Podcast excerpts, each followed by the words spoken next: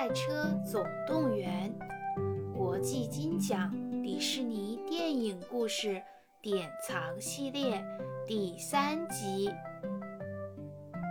愿赌服输，我回到小镇上，认认真真铺好了一段平整的新路。很快，大家都被吸引了过来，连韩大夫似乎也很满意呢。可是。还有一件事令我放心不下。我一个人又去了昨天比赛的地方，一遍遍的练习过急弯。提前左转，右向甩尾过弯。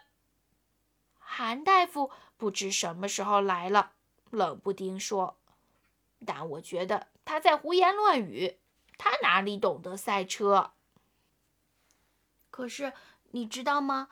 我觉得小镇居民对我的态度好像变了。不仅轮胎店的卡布和奇诺主动提出为我换新轮胎，连保时捷莎莉都带来了消防车小红为我冲洗。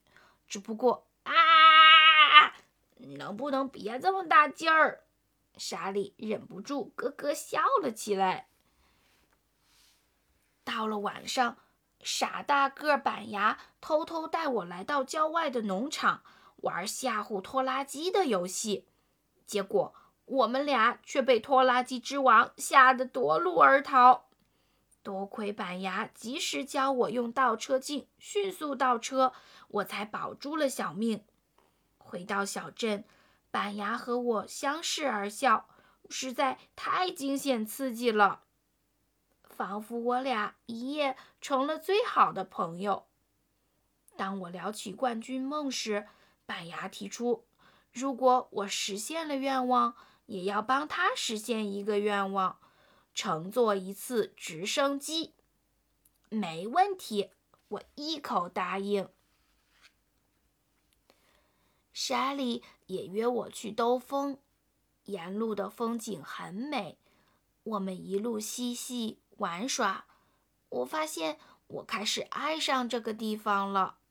莎莉告诉我，虽然小镇没有她从前生活的大城市繁华，但是她喜欢和大家一起生活在这里。